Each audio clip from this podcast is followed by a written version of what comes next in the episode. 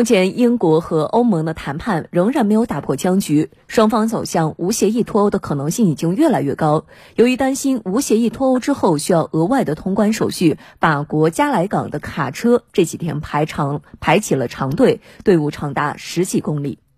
加莱位于法国北部，与英国隔海相望，从这里到英国的多佛仅有三十多公里，是往来英国和欧洲大陆之间的最短航线。这几天，由于担心无协议脱欧后需要额外的通关手续，卡车在法国北部加莱港附近的公路上大排长队，队伍长达十几公里，有的司机花了十五个小时才得以排队通过。从二零二一年一月一号起，英国将正式退出欧盟关税同盟。如果英欧无法达成新的贸易协议，双方贸易将回到世界贸易组织框架内。由此需重新实施边检、征收关税，从而导致贸易成本增加。英欧双方的谈判仍在进行中。负责英国脱欧事务的欧盟首席谈判代表巴尼耶十八号在欧洲议会全体会议上发表演讲称，十二月二十号是欧洲议会设为谈判的最后期限。如协议晚于本月二十号晚提交，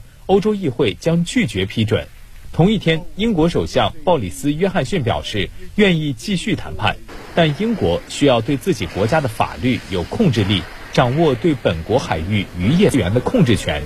加莱港耗资七亿欧元的扩建工程预计将在明年完工。法国加莱港港口负责人表示，拥堵情况是暂时的。